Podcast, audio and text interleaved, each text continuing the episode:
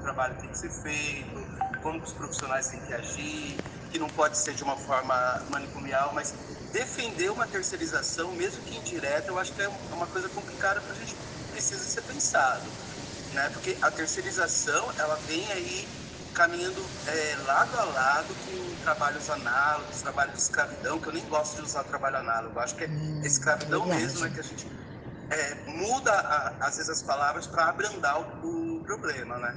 Então eu acho que a gente precisa repensar isso, sabe? Defender a terceirização acho que é sempre um problema em qualquer secretaria, mas principalmente na secretaria de saúde, né? Então acho que pode confundir aí a gente é, tentar a, aliviar, deixar mais leve esses, esses editais e ele ficar meio que confundido com uma defesa de terceirização.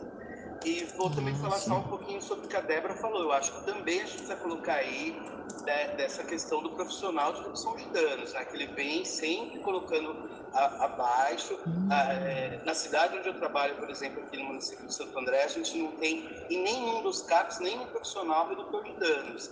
Né? Então a gente vem supervalorizando é, profissionais é, graduados, vamos dizer assim, né? enquanto a redução de danos nem é né, considerada ainda uma profissão. Então acho que a gente precisa também ter essa preocupação, porque é justamente o profissional que faz a diferença em relação a quem faz o uso, seja ele então, mais é, é recreativo, mais abusivo, seja de quem está em situação de rua ou não. Mas esse profissional que tem essa capacidade para estar trabalhando, é esse profissional que às vezes traz a cultura para esse tratamento, né? Porque a gente tem um monte de, de, de profissionais que poderiam estar fazendo isso, mas quem acaba fazendo é o dano. Então acho que a gente precisa trabalhar a valorização desse profissional também. Eu estou propondo a supressão dessa proposta. É isso, gente. Tá, pode ser. Pessoal, eu propus a, a supressão dessa proposta, a, a proposta de, de flexibilização dos editais.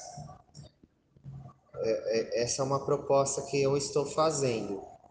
Aí vocês podem colocar no chat se concordam ou discordam. Se houver discordância, a gente dialoga mais. Meu Deus? Putz, será que eu saí sem querer? Deixa esse aqui, deixa esse aqui. Ah, calma. Acho que ela sempre.